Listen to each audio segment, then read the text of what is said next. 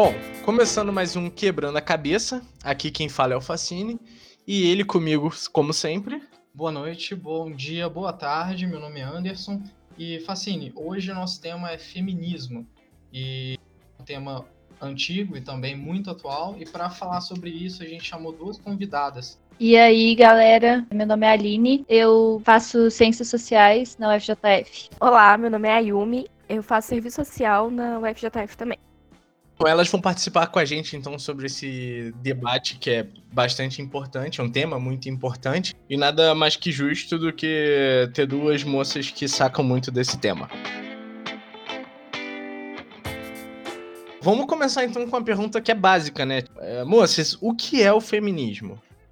Então, essa pergunta sobre o que é feminismo, eu sempre considero mais difícil de responder, principalmente porque é um movimento muito heterogêneo, que é permeado de contradições e de diferenças que, mesmo tendo, às vezes, alguns objetivos em comum, tem essa diferenciação do modo de operar, da linha política, de como que se pensa a origem da, da opressão. E a partir disso, eu acho interessante trazer um pouco, assim, desse histórico de como que se origina essa opressão, como que se dá para, enfim, conseguir é, determinar o que seria um feminismo, o que seria as vertentes, porque de qualquer jeito a gente parte de um lado, é, particularmente falando, a, a minha vertente, ou epistemologia, seria a do feminismo classista.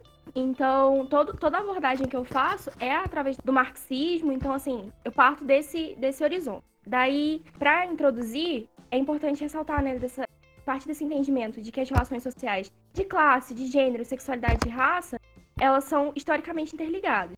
Então, elas vão se interligar a partir do desenvolvimento do capitalismo. Dessa forma, a gente compreende que a dominação entre os sexos entre os sexos não é algo natural, mas construído socialmente. Então, se é construído socialmente, a gente entende que essas relações são travadas em seres humanos ao longo da história que têm determinantes e dependem de uma manutenção de um sistema. Então, assim, nesse sentido, é importante categorizar o que, que foi o, o patriarcado, assim, qual que é a grande questão assim, nesse debate de gênero.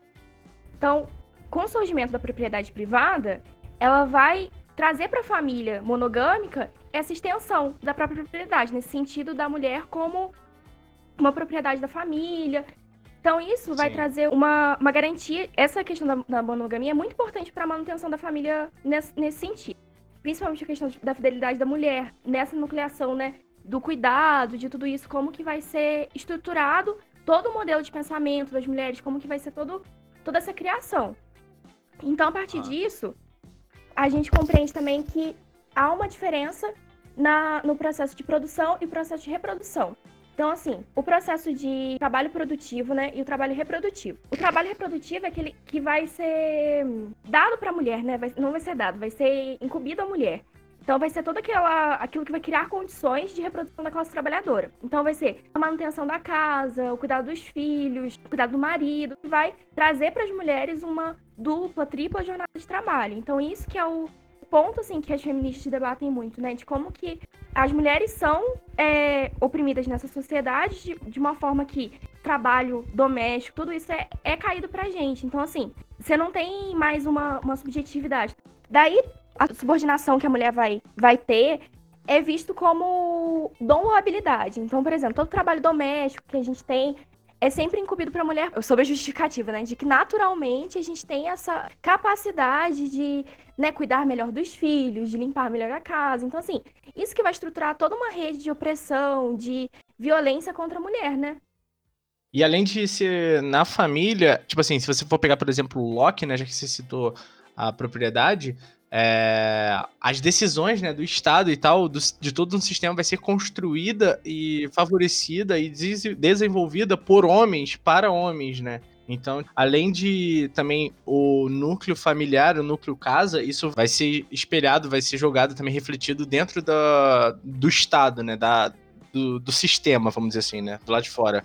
Isso. E, por exemplo, quando é, a gente aponta também essa questão do trabalho reprodutivo, é muito também no sentido de como que, por exemplo, que aí depois eu, eu traço melhor assim, a questão das vertentes e epistemologias, né, que tem dentro do movimento feminista. Mas, por exemplo, muito se debate sobre a questão da ajuda dos homens, ou então da divisão das tarefas. Então, assim, é, é muito complicado nesse sentido, porque a gente parte de um, de um ponto de, de dividir isso e, por exemplo, socializar nesse trabalho doméstico. Mas de longo prazo e numa perspectiva maior, é interessante que a gente pense que o Estado deveria arcar com essa, com essa reprodução né, da, da classe trabalhadora, no sentido de que tenham creches, é, lavanderias públicas, restaurantes públicos, porque todo, todo esse movimento assim, de socializar esse trabalho doméstico, ele a longo prazo também, uma hora ele vai ter que acabar, porque a gente não vai ter um, condições assim, né, de arcar com a vida política, com tudo isso, com, com todo esse trabalho doméstico só sendo uma ajuda, porque ainda recai muito pela mulher. Mesmo que a gente tenha companheiros ou pessoas que, que contribuam, que dividam o trabalho com a gente, o maior peso é sempre, sempre para a mulher, assim. Então, mesmo que você crie seu filho em pé de igualdade, com aquilo tudo de máximo de divisão possível, a pressão, o, a cobrança ainda sempre vai ser maior na mulher. Tá, é, eu queria só fazer um apontamento, né? Que a, a Yumi estava falando sobre a questão de recair sobre a mulher, né? Principalmente essas questões da, da vida dentro de casa e tal. Aí eu acho interessante, tipo, a gente, a gente vai poder pontuar isso mais para frente, mas acho interessante, tipo, como que essas são pautas fundamentais, assim, dentro do, do feminismo, né?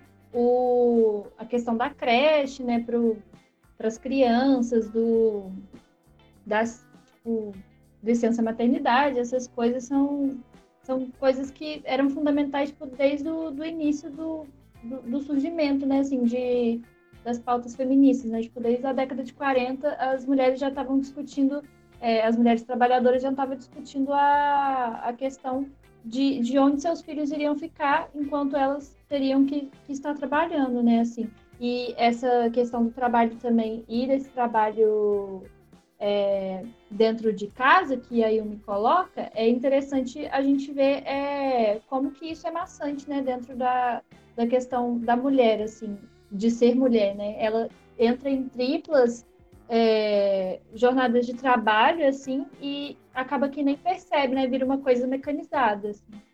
É, e nesse ponto, a principal importância de tentar eliminar essa, essa, obrigação da mulher de ter a dupla jornada é porque acaba que isso também é, é algo que perpetua essa, essa ideia de que a mulher ela tem a obrigação de fazer certos trabalhos de casa, entre outras coisas, né?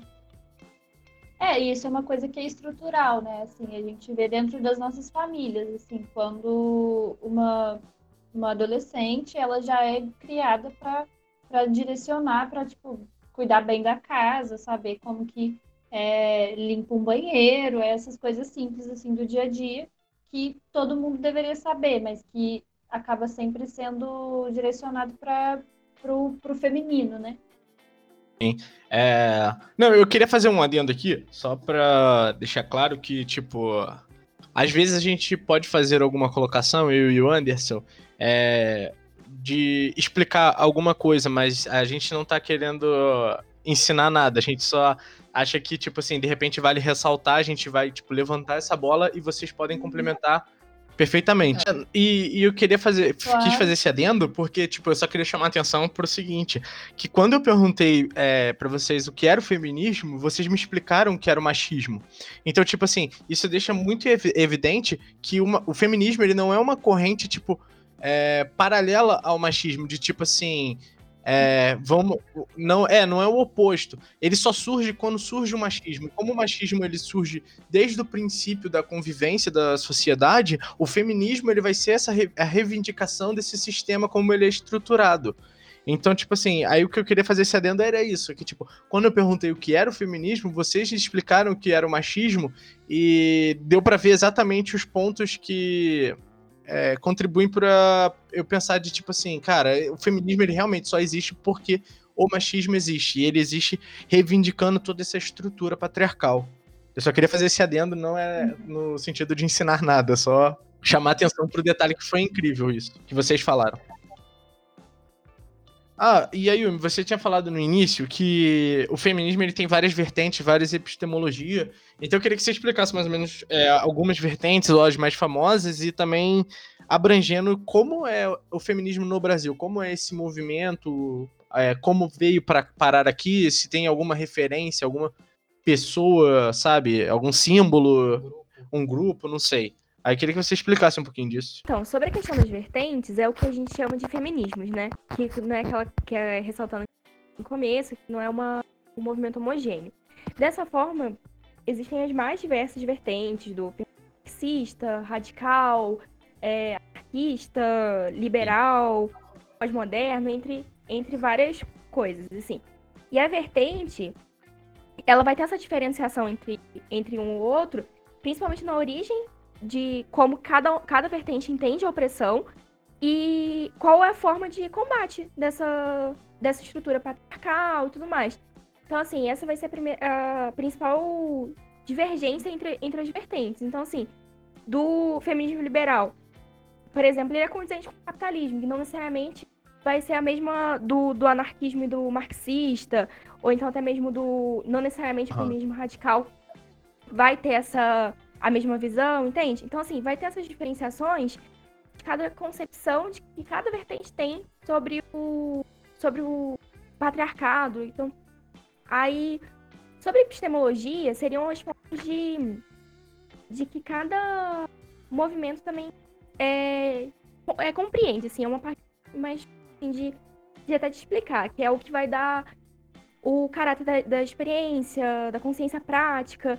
Então, assim, ela vai combinar diferentes, é, experiências e vai dar o tom para a vertente. Então, por exemplo, vai tentar para determinadas para determinados debates que às vezes as vertentes não estão fazendo. Então, assim, pode variar o feminismo marxista, que eu falei, né, que, no, que eu partia da feminismo classista, né? Seria uma, epistemologia do feminismo marxista, que parte dessa, dessa compreensão, parte principalmente da ideologia do, do marxismo. Então, é um, que o feminismo classista seria um movimento de mulheres dentro do marxismo, trazendo essa importância das questões de gênero para essa análise classista, tendo da classe como diretriz, não como um recorte, entendendo que, que as relações de produção elas estão intrinsecamente ligadas com opressões que a gente vive. Então, essa parte da epistemologia é muito mais difícil assim, de se compreender, mas pensar que dentro da, das vertentes existem vertentes também e existem diversas ramificações, diversas divisões, que traz essa, essa, esse enriquecimento pro, pro debate. Então, assim, você consegue contrapor algumas ideias. Então, assim, eu acho que isso é o, o ponto que movimenta também, apesar da gente ter é, algumas pautas que são unitárias, principalmente com debates assim mais amplos, né, contra a violência da mulher. Então, assim, é, esse, esse ponto a gente consegue coincidir, divergências de como, que, como agir. Ah, então, eu só queria pontuar uma coisa antes, é, com relação ao que a Yumi mesmo está colocando, né? Eu, eu acho legal trabalhar com exemplos também, né? Assim, atualmente a gente está tá aí todo mundo de quarentena, né? É o que se espera. E, e, e a gente, assim, tem muitas pessoas né, entrando dentro de debates muito profundos, assim, por exemplo, com o reality show, assim, o Big Brother. É, e aí dentro da casa a gente consegue ver, né, tipo, questões que estão surgindo, assim, é, muito fortes, né, dentro do, do confinamento lá das pessoas. Que é, por exemplo, a questão do racismo e do, do machismo, né, assim. É, lá dentro, assim, é, levou um debate, né, muitas é, pessoas entraram lá com o intuito de é, provar é, uma pauta e tal, é, de gênero e etc. E aqui fora isso reverberou num, num debate muito grande também, né? De, de, de, muitas atitudes racistas e muitas atitudes machistas também, e isso vira um, um debate muito grande, vira tipo, uma disputa de, de opressões, assim. E aí é, eu não tive a oportunidade de falar antes, mas é, eu também sou faço parte da, da linha do feminismo classista. Então é, eu acredito assim como que a Yumi pontuou muito bem essas questões assim de, de identitarismo, né, da questão do racismo e do machismo, elas vão estar intrinsecamente ligadas com a questão da, da classe social, assim. É, não é um, uma questão né, de várias caixinhas, assim, a gente tem várias caixinhas de opressões e aí a gente escolhe em, de, em determinado momento que a gente quer falar sobre o machismo. E aí a gente abre a, a caixinha para falar do machismo, e aí a gente fecha a caixinha do machismo depois e vamos falar de racismo separado, sabe?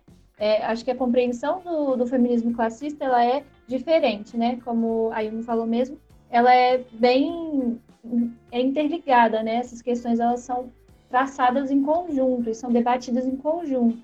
E aí, é, o que eu percebo, assim, dentro do, do reality show é que isso não é tratado dessa forma, sabe? É, eu, eu acho que é um feminismo liberal muito fraco e, isso acaba influenciando as adolescentes aqui de fora, né? Assim, de, de uma forma que não não alimenta um debate positivo, assim, sobre o, o feminismo, na minha opinião. É, e, e, deixa eu te fazer uma pergunta é, em relação ao feminismo classista, que é mais a vertente marxista. É, como você falou que, tipo assim, vamos discutir o racismo, discutimos o racismo, fecha, vamos ab é, abre para discutir o feminismo, discutimos o feminismo, fecha. Mas, por exemplo, dentro do, do, é, do feminismo classista, a classe social ela está acima dessas discussões? Não a classe ela não, não vai ser superior a tudo, a tudo aquilo, todas as outras opressões, mas ela vai ser a diretriz. Então, assim, a diferenciação é, é, nessa compreensão, de ver tudo como uma totalidade.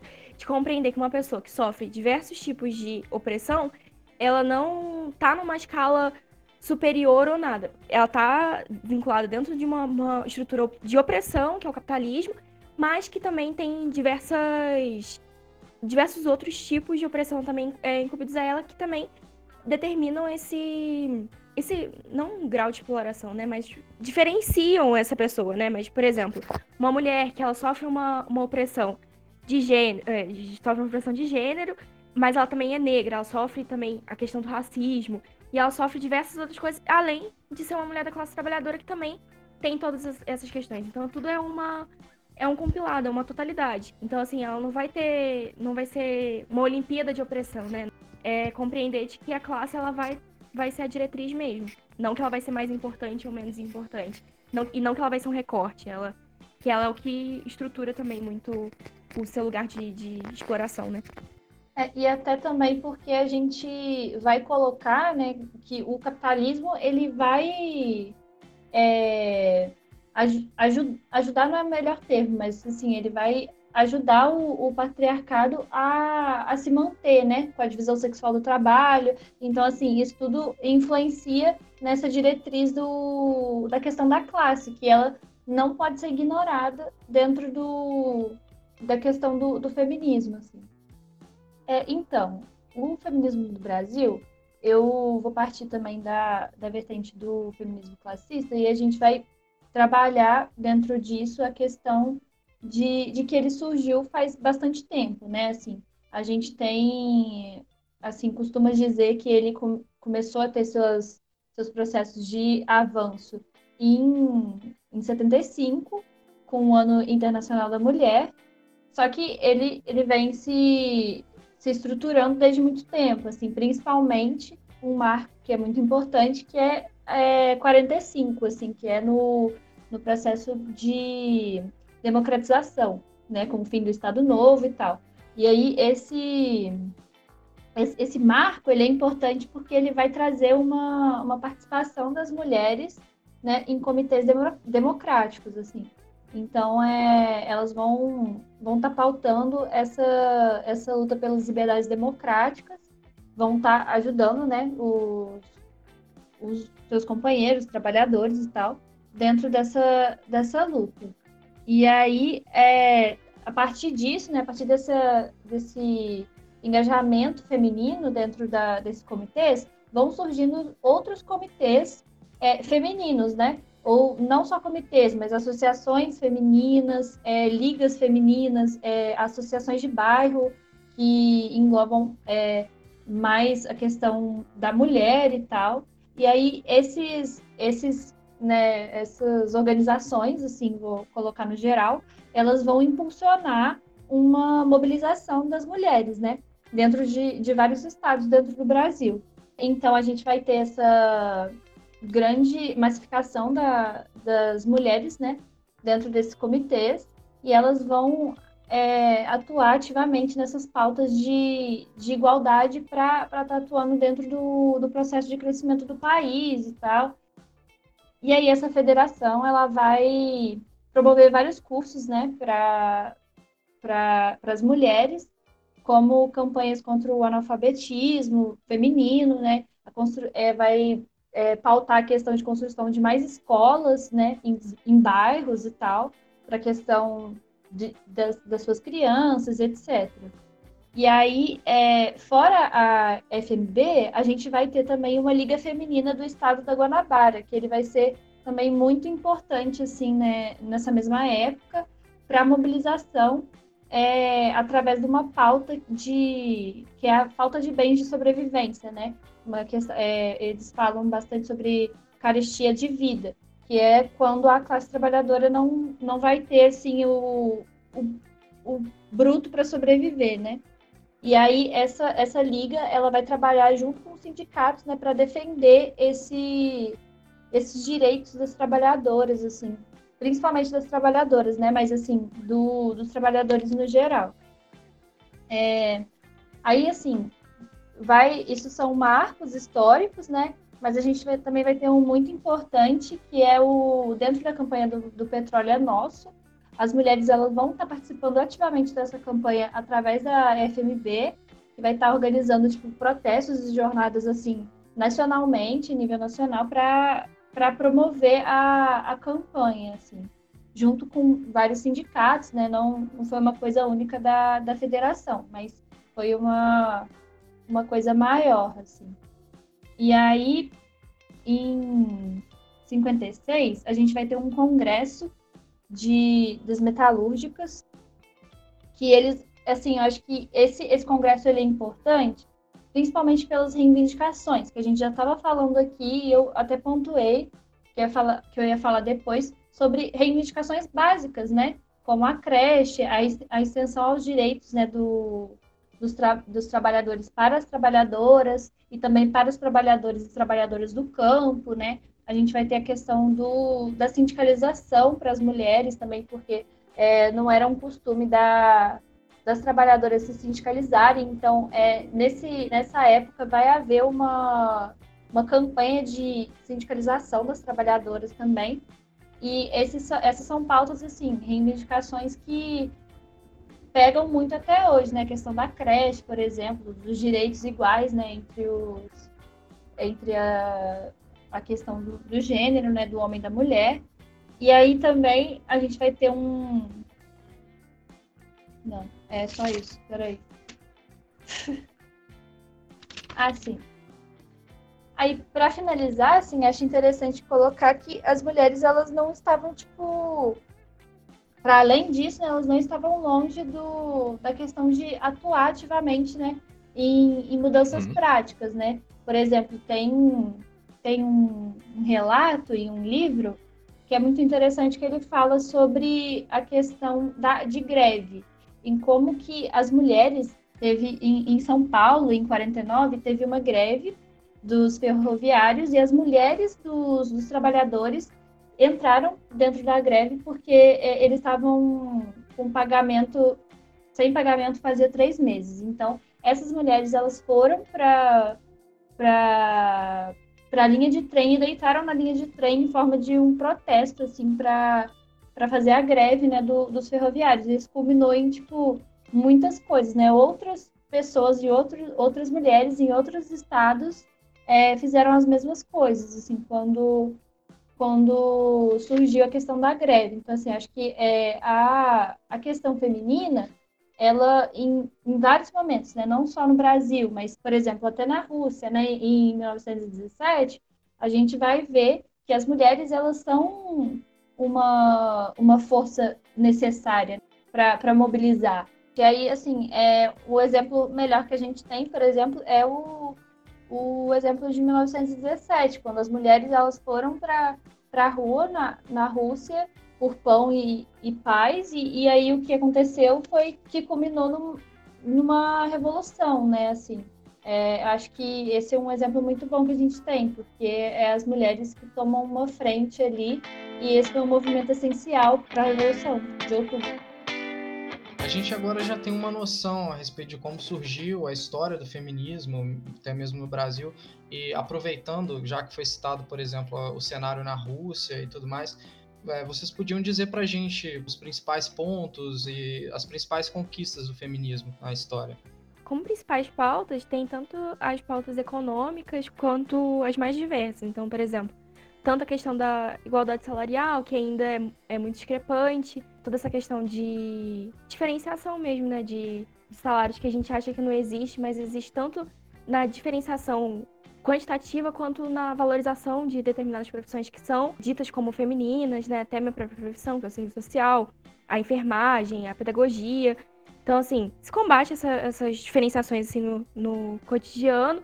Questão, acho que é questão que tem unido também muito as mulheres, assim, em torno do mundo que tem sido com o 8 de março, principalmente com a questão contra a violência e o genocídio das mulheres e a questão da descriminalização e legalização do aborto que tem sido um tema muito, muito difícil de, de, se debater, mas que tem toda essa questão, né, mais da, da religião, que é um. que tem retrocedido muito nesse debate, mas que tem inclusive núcleos dentro das igrejas que debatem a descriminalização do aborto, como não se iniciativa ainda aquele Católicas pelo Direito de Decidir. Então, assim, são as mais diversas, da questão tanto da pornografia, que, que é um, um ponto polêmico dentro do, do feminismo, a questão da prostituição, do assédio moral, entre, entre outras, assim, né? E essa questão do 8 de março, principalmente aqui na América Latina, tem se pautado muito a greve internacional das mulheres. Então, assim, é, de se unificar o movimento e, e colocar mesmo esse, esse baixo, de que seja, se, né, que é o, que é o lema, né, que as nossas vidas não importam, então que produzam sem nós. Então, assim, há essa, essa, esse trabalho, esse esforço na construção de uma greve geral das mulheres em todo o mundo, essa construção todos, todos os anos, em fóruns, em coletivos, para que se paute. Então, a gente debate das questões mais básicas, assim, do cotidiano, até, até questões que perpassam a, a saúde mental das mulheres, a saúde tanto a questão, por exemplo, no que tange violência obstétrica, que ainda são números alarmantes, né, de, de mulheres que sofrem violência obstétrica. Se você conversar com a maioria das mulheres que tiveram partos em hospitais, elas vão relatar algum tipo de violência, tanto física quanto psicológica, no, no, no trazer seu filho ao mundo, né? De como que isso tem sido muito, muito negligenciado também. Sim, sim. E sobre as principais conquistas? É, então, sobre as principais conquistas, a gente pode considerar, por exemplo, que o, igual a Yumi colocou, o 8 de março é uma conquista muito importante, né, do movimento feminista, é um, um local de unificação, assim, do movimento, e é um momento, assim, de luta também, né, que a gente coloca para é, colocar questões de pautas importantes até hoje.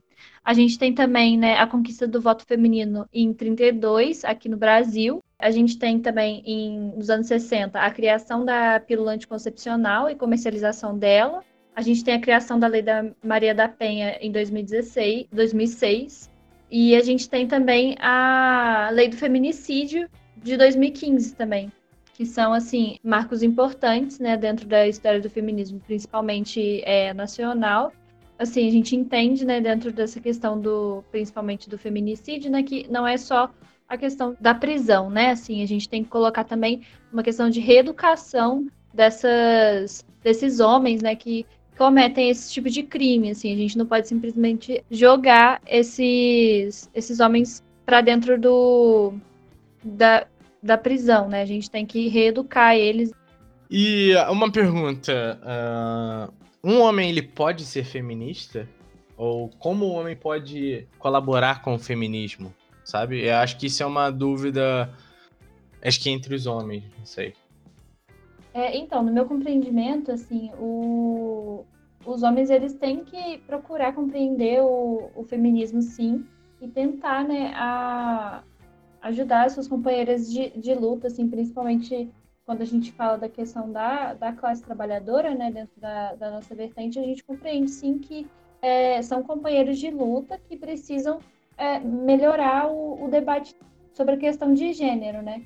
E é, é completamente necessário a, a luta conjunta com, com essas pessoas, com esses homens, né? Assim, é, não, uma coisa não não está descolada da outra, assim, a gente tem outras, outras questões também para serem tratadas, né? Principalmente a questão da classe. Assim.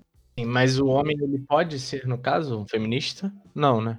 Eu acho que é importante trabalhar com o papel pedagógico do próprio movimento, assim. Então, a gente compreender que para a gente construir uma nova sociedade que não seja é, embasada né, em opressões de gênero, raça, classe, é, sexualidade, a gente precisa trabalhar esse, esse papel pedagógico de construir mesmo cotidianamente esse pensamento. Então, assim, é, trazer para os homens essa, essa reflexão, né, de, de o que que no, no cotidiano são atitudes machistas, porque muitas vezes a gente aponta que, ah, tem aquelas é, assertivas, né, de que, ah, então, realmente, em determinados, é, é, assim, partindo de algumas compreensões que todo homem é machista, então todo branco é racista, e gera um estranhamento, gera, gera aquela, aquela situação de você se defender inicialmente. Então, assim, é sempre muito reativo ao, ao que tá posto. Então, assim, quando uma mulher, ela traz essa questão, e, e aí o que a gente aborda também não é aquela... O que muito tem se difundido na, na mídia, que hoje em dia o feminismo tem sido muito debatido. Por mais que seja um tema difícil, assim, ele tem sido muito debatido na mídia, nas novelas, entre, entre diversos espaços. Só que qual que é a qualidade dessa, desse debate que tem sido posto hoje em dia? Porque muitas vezes colocam um local de fala, né? De que toda mulher, ai, porque eu sofro essa opressão, eu posso falar por essa, é, por, por essa opressão, então o homem não. A gente não parte desse, desse ponto, a gente parte da, da, desse papel pedagógico, que não, é, não existe um local de fala, que não existe é, essa, essa Olimpíada de opressão mas de que sim, em determinados espaços é preciso, de, é preciso que se atentem para para o que está sendo, tá sendo dito pelas mulheres, porque muitas vezes quando você faz essas, essas afirmações que são é, generalizações, né, que, ah, olha, todo homem é, é, machista, mas como que isso se dá no cotidiano? Ah, eu não sou, eu não faço isso, eu sou muito legal com a minha companheira, eu nunca fiz nada disso. Mas quando você vai destrinchar no seu cotidiano, principalmente pela sociabilidade que a gente tem, que é machista, pela nossa construção social, a gente enxerga muito, muitos elementos, sim, de, de machismo que a gente passa desapercebido. Então, quando a gente faz esse apontamento, gera essa, essa. Ai, não, eu não sou. E você acaba invertendo o, o debate, assim, trazendo para o que você não faz, em vez de levar para os seus pares aquilo, aquilo, aquilo que está sendo apontado. Então, assim, são coisas muito do, do que os homens também entram. Do, do, que, qual que é o papel dos homens nesses, nesses movimentos feministas, né? Que o protagonismo sim tem que, ser, tem que ser das mulheres. A gente tem que acessar essa vida política, a gente tem que, que se formar politicamente também para ocupar esse espaço, porque o que, o que, que vem colocado pra gente é muito essa secundarização. Então, assim, ah, as mulheres elas não ocupam espaços políticos, as mulheres elas não fazem fala, as mulheres elas são organizadoras, as mulheres elas não são grandes, é assim, né, na generalização, as mulheres não são grandes. É, políticas, assim, que vão falar, fazer grandes falas. Não, elas vão trabalhar ali sempre dando o papel do, do organizativo. Ah, elas vão cuidar da nossa organização, elas vão cuidar disso aqui. E não de, de fazer essas mulheres ocuparem esses espaços, que é o fundamental. Acho que esse que é o papel do homem dentro do feminismo. De educar seus pares também, de fazer esse processo pedagógico com os seus, e também de trazer esse à tona, esse debate não secundarizar sempre para as mulheres, e também de fazer que a gente acesse essa, essa vida política também, de abrir esses espaços, porque isso acontece muito em, em março. Em março, todo, to, sempre tem um movimento de homens abrirem seus canais para que as mulheres tenham mais visibilidade. Isso tinha que ser cotidianamente, porque quando a gente vai debater feminismo, é sempre um tema secundarizado, é sempre um tema que não é tão importante, é sempre um tema debatido por mulheres para, para as mulheres, nunca é amplo, né? É, deixa eu só dar um, o que eu penso, e aí vocês podem corrigir, lógico, é, de, de, discordar um pouquinho da, do que vocês falaram da concepção de, tipo, do homem poder ser um feminista, porque no que eu entendo, e pode ser até ruim estar tá falando isso, não sei, mas aí eu quero estar tá aberto para vocês criticarem e corrigirem, lógico. Que eu acredito que nenhum homem ele consegue ser feminista, porque é, eu acho que a, como a estrutura ela é machista e como nós homens, é, né, de, dentro desse gênero, a gente é o opressor, é o cara, é a pessoa que estrutura esse sistema, o que a gente pode, né, aí toca na questão da colaboração, é, imagina como se fosse uma taxa, é, uma um gráfico, assim, uma linha, em, onde um ponto é machismo ao extremo e no outro, vamos dizer que seria o feminismo pra, para o homem. O homem, para mim, eu acho que ele nunca alcança a, a outro extremo do feminismo. O que o homem ele pode fazer é, tipo assim, tentar ao máximo se distanciar do ponto machismo, entendeu? Essa é a minha concepção de, tipo assim, todo homem por si só, ele é machista. Então, o que ele pode fazer é se distanciar ao máximo do machismo. Por isso que eu não. Não sei, é aí que tá que eu tô dizendo que eu não concordo do homem ser feminista, entendeu? Porque no máximo, no, sempre vai ter alguma coisa é, que coloca ele como machismo, é, como machista, por conta disso, por ele ser o gênero que é opressor e por ele tá, ainda sim também estar dentro desse sistema é, machista. E aí eu não sei se vocês vão concordar ou pelo menos entenderam o meu ponto de vista. E aí tá aberto para ponderações de vocês. Eu entendi o seu ponto. E aí eu queria colocar que a fala da Yumi ela foi muito certa, assim, no, no que eu estava querendo até dizer.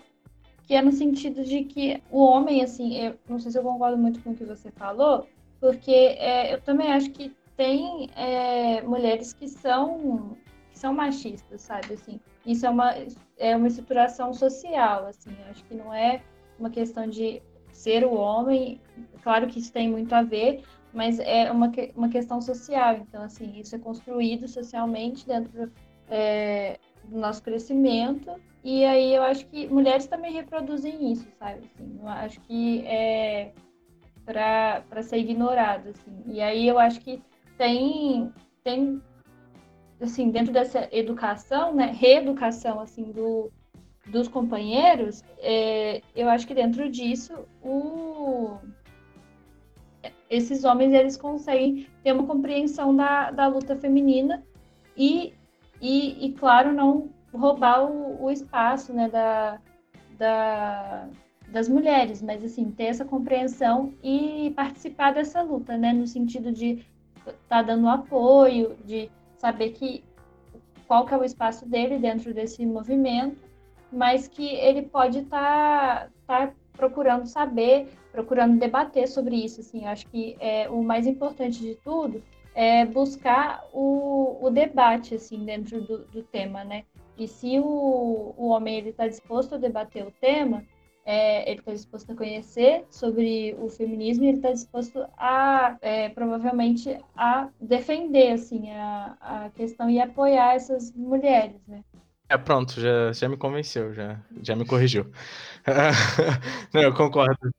Não, é, você, Aline, você, você me corrigiu, realmente. Eu não tinha pensado por esse lado. Eu acho justo e mudei meu pensamento. Acabei de me mudar meu pensamento, você acabou de convencer. É, eu só queria, antes da gente pular para as outras perguntas, é, eu pesquisei aqui rápido e eu vi que a bancada feminina na Câmara dos Deputados ela subiu de 51, 51 cadeiras femininas para 77.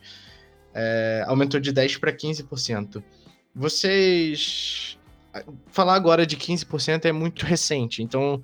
Vocês veem alguma diferença? Quais diferenças vocês veem nessas nessa trajetória é, de políticas públicas voltadas mais para mulheres, tipo a mulher ser reconhecida através dessa, desse aumento na, de cadeiras na Câmara. Isso é muito delicado, assim, porque hoje em dia existe uma, uma campanha assim, muito forte para que as mulheres ocupem a política institucional.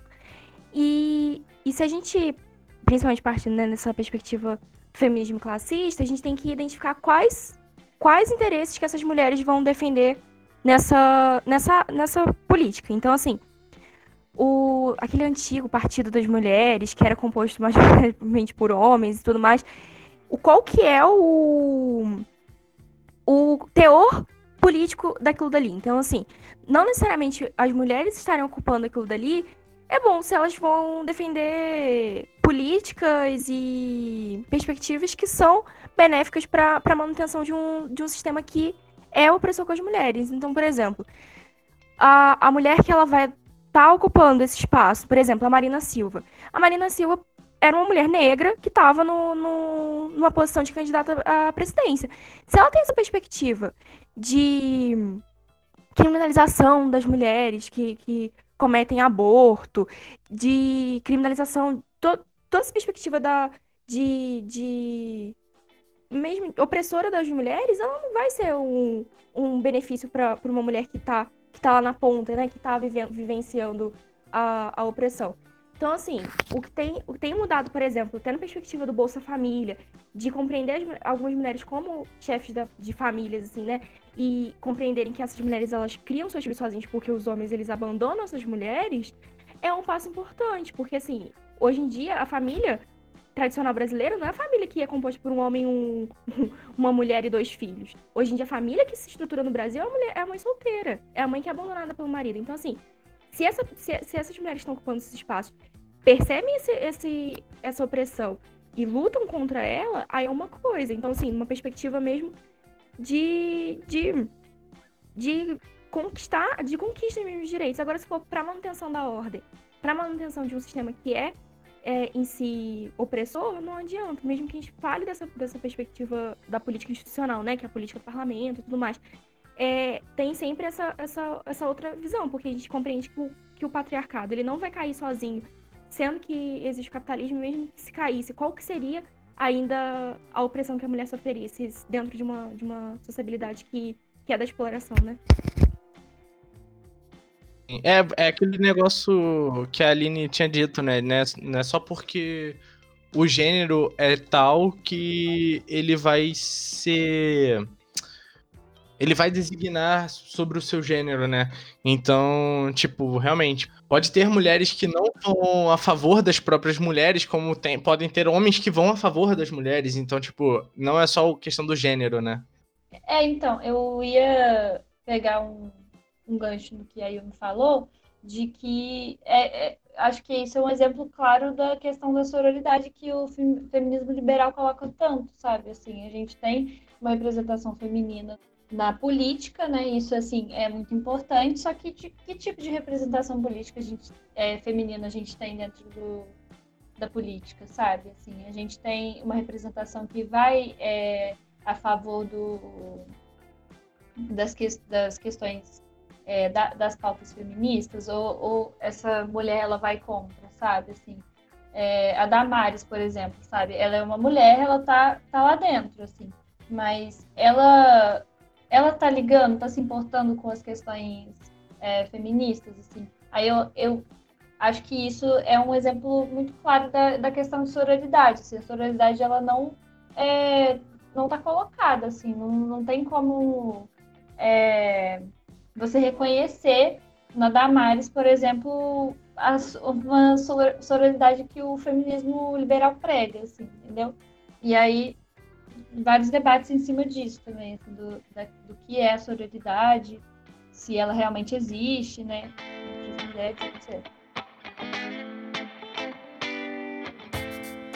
Como vocês se, se identificaram com o feminismo? Qual, quais foram, assim, os pontos que vocês. as experiências que vocês tiveram na vida que é, foi abrindo os olhos de vocês para o, como o sistema age e foram fazendo com que você se identificasse cada vez mais com o feminismo? Então, eu fiz o caminho contrário, assim. Primeiro eu parti de uma perspectiva muito reacionária, assim, de negação completa do feminismo e de achar isso um tema completamente irrelevante para minha vida, para ser confrontada e chegar nesse, nesse espaço. Então, assim, o feminismo, até ressaltando assim, o feminismo nunca foi meu objeto de estudo diretamente. O, os acúmulos que eu tenho são através da militância política que eu tive. Eu militei num coletivo feminista durante quase dois anos. Eu tentei é, criar alguns movimentos feministas na minha cidade, na minha antiga cidade. Então, assim, todo esse acúmulo que eu tive depois dessa, desse confrontamento, assim, foi até muito engraçado porque quem quem me confrontou foi um homem, assim, que era um professor meu de filosofia na, no ensino médio, Sim. que a gente estava debatendo o aborto, e era um tema que era muito. que assim, eu não tinha embasamento nenhum, mas era muito embasado na minha perspectiva religiosa, de toda, toda a criação que eu tive.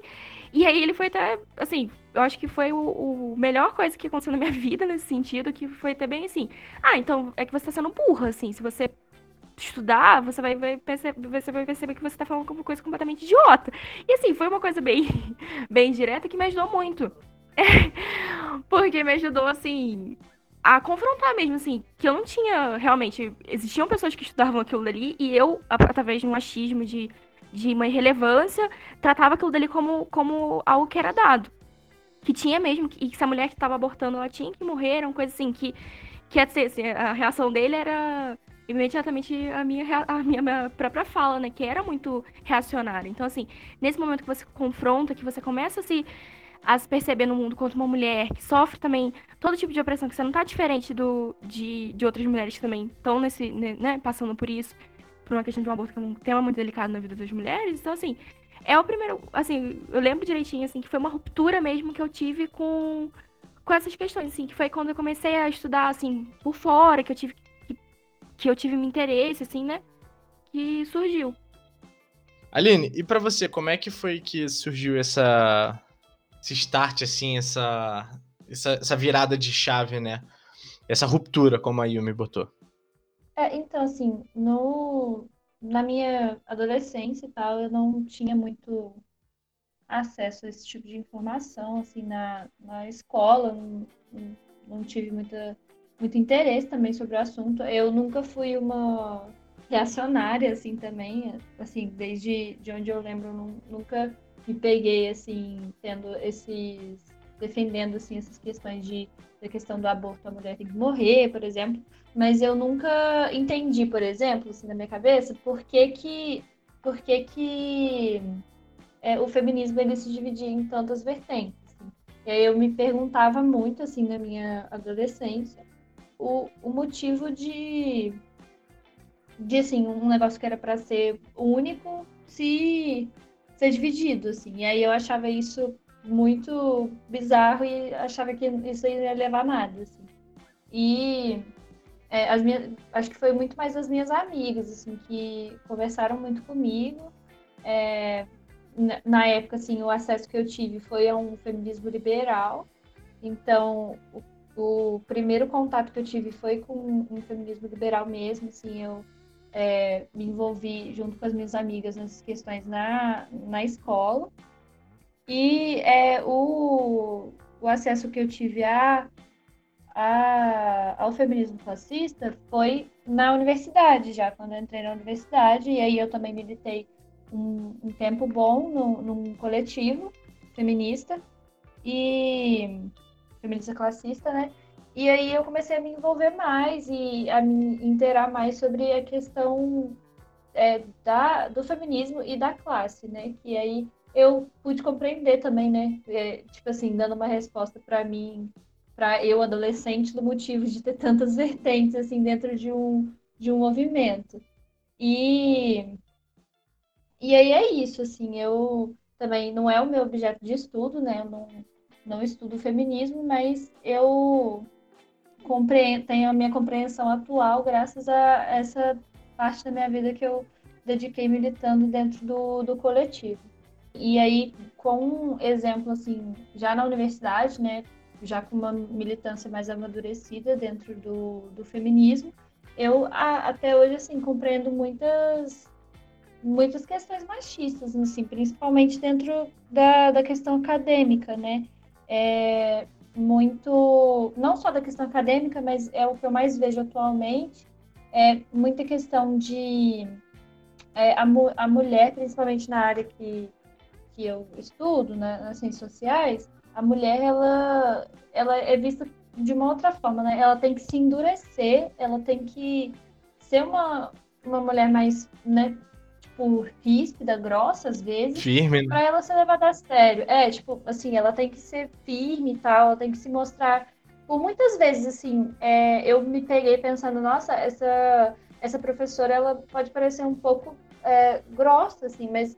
E aí, de, agora, né, assim, já tô quase formando e eu percebo que não, ela, ela não, não é grossa. É a necessidade dela de, de se impor dentro da profissão dela, sabe? Porque se ela não for assim, ela não vai ser levada a sério. Então, é, eu vejo isso também em, em, movimento sindical, muitas mulheres que muitas mulheres que fazem parte de parte de movimento sindical, elas são é, completamente assim, é, elas tiram completamente o seu é, a sua feminilidade, né? Param de passar maquiagem para serem levadas a sério dentro do, do movimento sindical, que ainda é muito, é muito machista, sabe? A gente tem. É...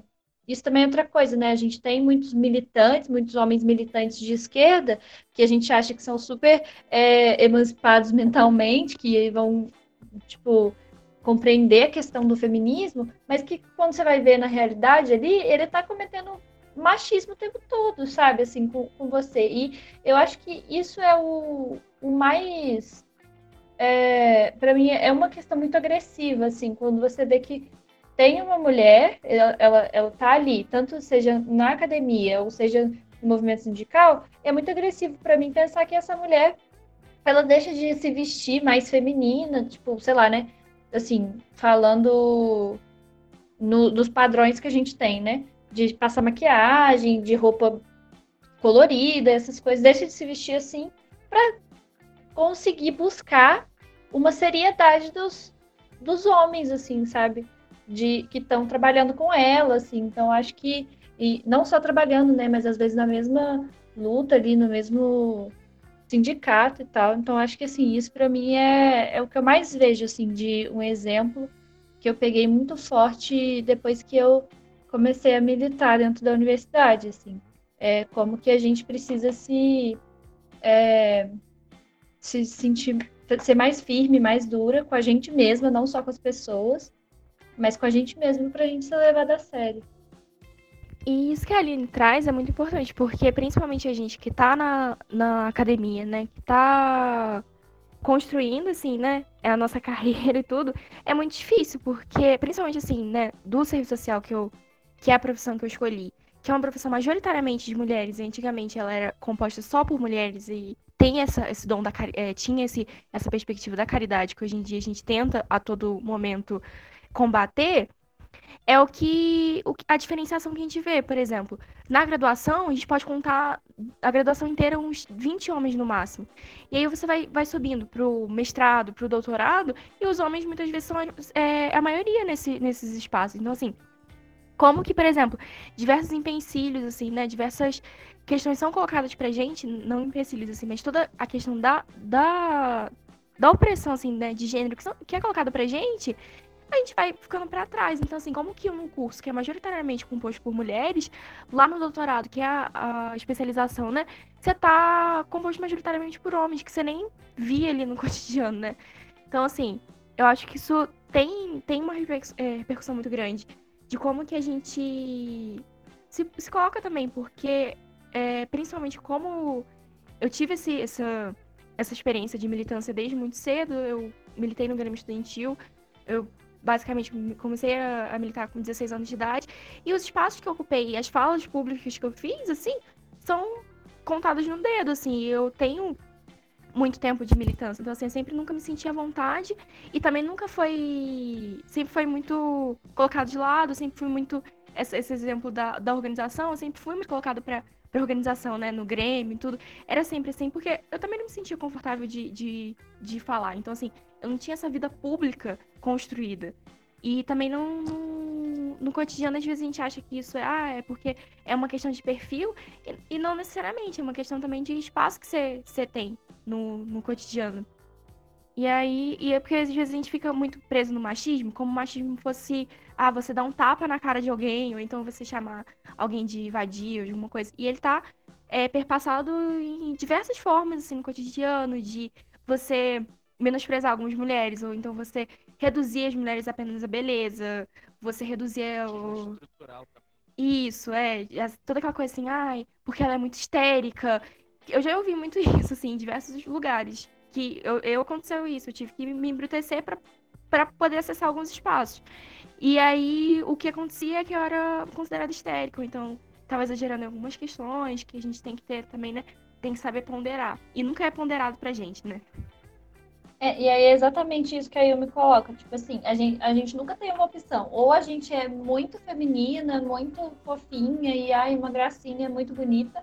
Ou a gente é histérica, doida, é grossa, sabe? Assim, é, a gente não tem um. A gente é normal, assim. sabe? Somos pessoas, Aham. sabe? E não tem isso. Somos então. o que somos, não. É, a gente tem que escolher ou ser a, o, a mulher bonita ou a gente ser a doida histérica que, que não, não fala direito com, os outros. Gente, para quem tem interesse, por exemplo, em se aprofundar mais no assunto ou conhecer melhor as lutas, as conquistas, é, o que vocês indicariam assim de conteúdo, livros para o pessoal poder ver, ouvir, ler, entendeu? Eu separei algumas coisas e aí eu queria indicar o chama Caderno, é o primeiro caderno de maio do Cadernos da editora Desafio, que fala da mulher e a família, que traz desde do Lenin, da Clara Zetkin, do Marx, do Engels, que eu acho que foi o primeiro contato que eu tive, assim, é muito, muito didático, dá para achar na internet. O Gênero Patriarcado, Gênero, Patriarcado e Violência, da Eliette Safiotti. É, tem o, a versão grandona tem uma versão que é, que é pequenininha, que vai falar sobre a questão da violência, né?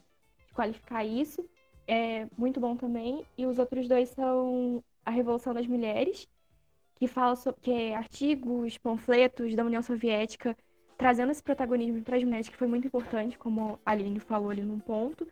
E aqui vai debater diversas questões que a gente, que lá em 1917 eles estavam começando a pensar como a descriminalização do aborto, e a gente ainda está tão, tão atrás, né? E o da Mulher, Estado e Revolução, da Wendy Goldman, que também fala sobre a União Soviética. E eu acho que, assim, é, tem entre vários, assim, que são mais iniciais, assim, mas eu tô falando dos que eu li que me marcaram de algum jeito e que eu achei que seriam leituras importantes. Assim.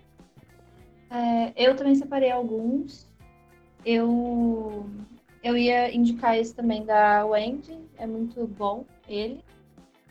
Uh, eu acho que também o da Angela Davis, Mulher, Raça e Classe, é muito bom para pegar esse debate também do, da questão de gênero, questão de raça e de classe. Assim, acho, acho ele interessante para quem tipo, é, ficou um pouco por cima do, do que a gente estava falando, né, de misturar os três e tal. Acho que esse livro é essencial. É, tem um, um livro também da Ana Montenegro, que ele é bem introdutório é um livro, ele se chama Ser ou Não Ser Feminista, e assim, ele é muito fácil de ler. Então, ele pega desde o início né, do feminismo até é, as pautas essenciais, assim e tal. Então, ele é bem fácil de ler. Também da, da Kolontai, é, A Nova Mulher e a Moral Sexual também. Acho que é interessante colocar um, um, uma indicação dela, principalmente porque hoje é aniversário dela, assim, seria aniversário dela, é, há 148 anos ah. atrás. Então, assim, eu tive que olhar aqui, gente. Tava na cola. Mas acho interessante também pontuar da, da Kolontai, assim, que foi uma militante muito importante, assim. E aí, assim, fora, fora livro, e que não fala só só de questão de feminismo, assim, na verdade, é, questão mais geral, acho que é legal também o canal da, da Sabrina, né, Tese 11 lá, que é uma mulher que fala sobre política e tal. Acho, eu acho interessante, assim, indicar também questão de vídeo, ela faz podcast também, então é da hora. Só para quem tá ouvindo, é, a gente vai colocar todas essas referências que as meninas estão dando é, aqui na descrição do podcast, do episódio, show? E só para mais uma indicação, a gente indicar também o podcast do Mamilos, né, das meninas que mandam super bem e elas tratam esses temas com, muito, é, com muita leveza, não só temas como o feminismo, mas todos os temas em si, assim, gerais, é, e é um dos podcasts mais ouvidos aí. Então a gente gostaria de agradecer imensamente as meninas que vieram aqui, deram um pouco do conhecimento, grande conhecimento que elas têm. É, agradecer a Yumi e a Aline, brigadaço por vocês terem cedido esse tempo e todo esse conhecimento, ensinado a gente também, lógico, mudado pensamento e fazer e ter feito a gente refletir bastante sobre uma algo, né, um tema que é muito recorrente, como Anderson falou no início, tão antigo como atual, né? Então, brigadão, meninas.